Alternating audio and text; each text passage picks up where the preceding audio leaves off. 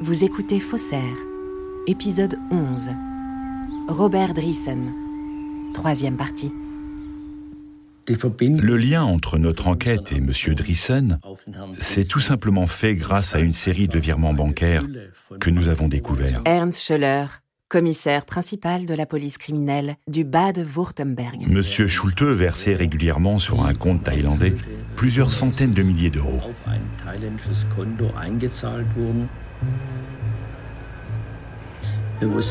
Nous savions que beaucoup de bijoux et de montres étaient envoyés en Thaïlande par colis postal.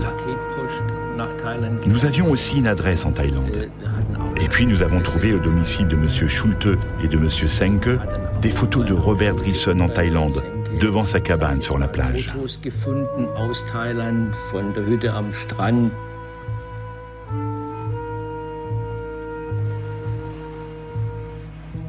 Nous avions tellement de soupçons que nous avons obtenu un mandat d'arrêt international. Nous n'imaginions pas, même dans nos rêves, que nous parviendrions aussi vite à M. Driessen. Mais pour finir, il est tombé à cause de sa trop grande confiance en lui. Son arrestation a même pris un tour pour le moins ironique. Le mandat d'arrêt contre lui ne pouvait être appliqué en Thaïlande. Mais Driessen avait tenu à rentrer chez lui pour passer Noël en famille et rejoindre sa femme qui était retournée vivre aux Pays-Bas.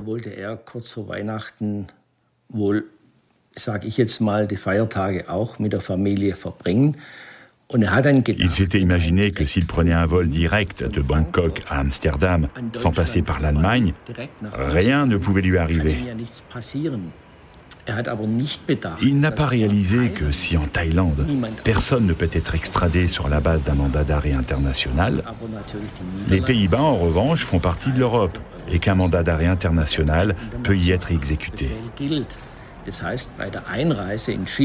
Lorsqu'il est arrivé à l'aéroport d'Amsterdam, Driessen a été arrêté pour de bon, comme dans les films, puis mis en garde à vue et extradé à Stuttgart, en Allemagne. C'est pour ça qu'ils ont fait vite le procès, pour pas le relâcher, et que euh, c'est pour ça que j'ai été euh, bon, euh, convoqué assez rapidement, et, et j'y suis allé. Gilles Perrault, expert en objets d'art.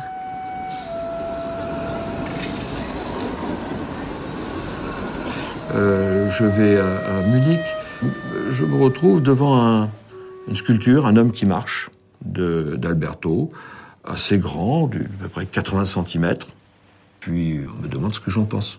Je regarde la pièce, je dis, c'est pas une pièce authentique. Je dis, regardez, vous voyez, ça a été fait en maximum, cette sculpture, elle a été faite, elle est en deux heures, trois heures, maximum. Euh, Alberto, parce que c'est des grands coups, Alberto était un, maniaque du détail. Et il revenait sans cesse sur ses œuvres. Mais sans cesse, sans cesse, sans cesse.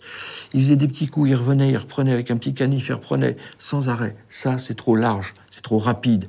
Et je voyais là, ici, vous avez deux coups comme ça. On voyait bien dans la, dans la terre qui avait servi à faire le, le bronze. Euh, regardez, ça, c'est des pouces. Et je dis, c'est des pouces énormes. Alberto, il n'a pas des pouces comme ça. J'ai jamais vu quelqu'un. Mais comment vous voyez que c'est des pouces Je dis parce que je sais. Écoutez, vous voyez le tracé comme ça. On sent que le pouce revient comme ça, il remonte. Et de l'autre côté, pareil. Et je fais les gestes, etc. Et puis bon, euh, je continue et on me remercie. Et la, la cour me dit Monsieur l'expert, veuillez rester. Nous avons une surprise. Je dis bon, je reste.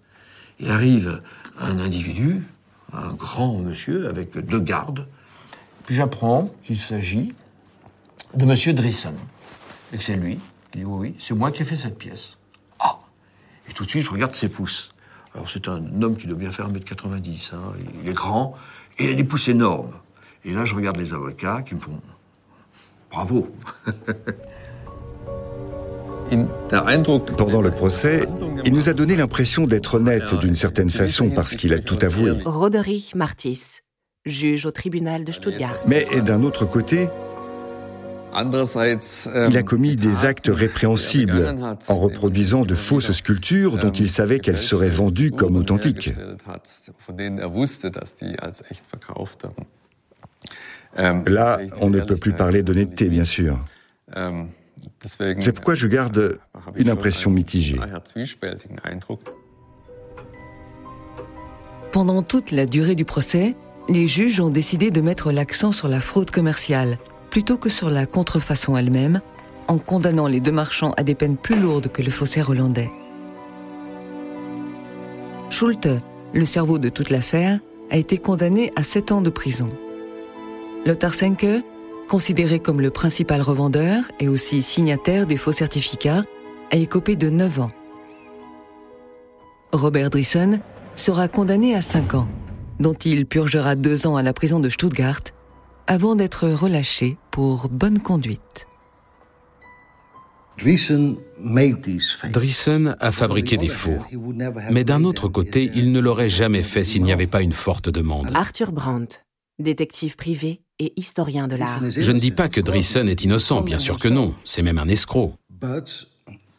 Mais une partie du monde de l'art, soi-disant légal, où tous ces gens marchent, parlent comme ça, était aussi impliquée. Je connais de très grands noms dans le monde de l'art qui ont passé commande à Drisson, directement ou indirectement, sachant que ces pièces étaient des faux. Cette escroquerie n'a évidemment pu fonctionner que parce que les prix des sculptures originales de Giacometti sont extrêmement élevés. Roderick Martis. C'est cette opportunité que les auteurs ont exploitée.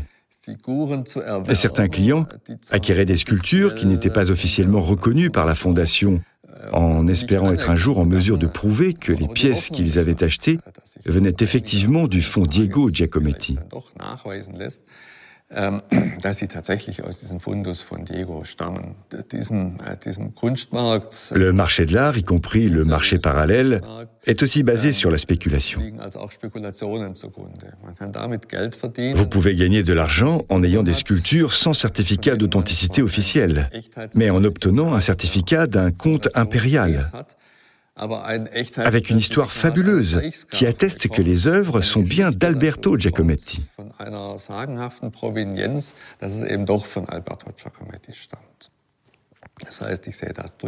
Le problème du marché de l'art, c'est que le désir de faire beaucoup d'argent et de devenir riche est au premier plan aussi bien chez les escrocs que chez les acheteurs, et qu'il n'est pas question d'art en réalité, mais seulement d'argent.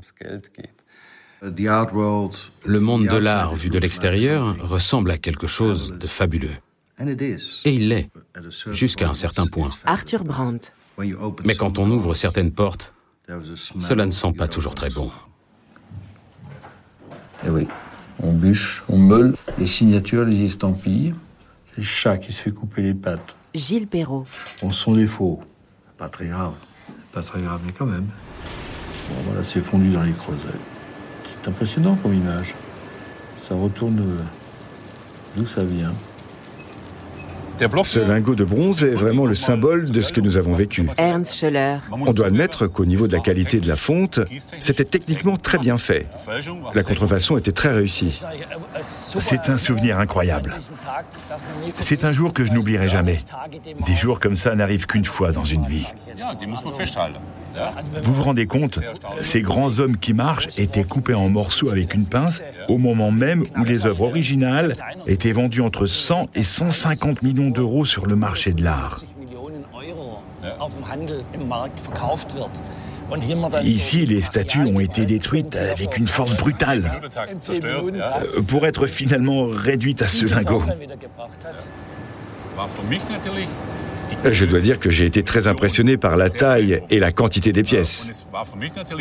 Pour ma part, de mon point de vue professionnel, en tant que fondeur, ça a été un privilège d'assister à tout ça. J'ai encore la chair de poule quand je pense à ce qu'on a détruit. Combien de temps passé d'énergie dépensée à la fois pour les faussaires et pour la police Ce n'est pas comme si c'était une histoire banale. Robert Drisson n'a plus jamais entendu parler des deux marchands allemands. Depuis sa sortie de prison, Herbert Schulte est retourné au Portugal et le comte Wallstein semble avoir disparu de la circulation. Retiré du monde, loin de l'effervescence et des manipulations du marché de l'art, l'ancien faussaire continue d'imiter les peintres qu'il aime tant, mais désormais pour son plaisir et en les signant de son nom. Vous venez d'écouter un épisode de Faussaire.